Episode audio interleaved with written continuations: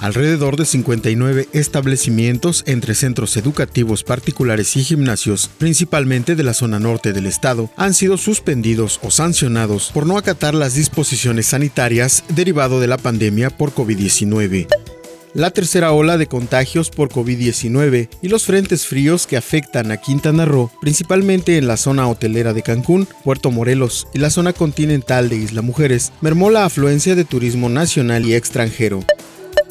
Toda la información completa a través del portal www.lucesdelsiglo.com.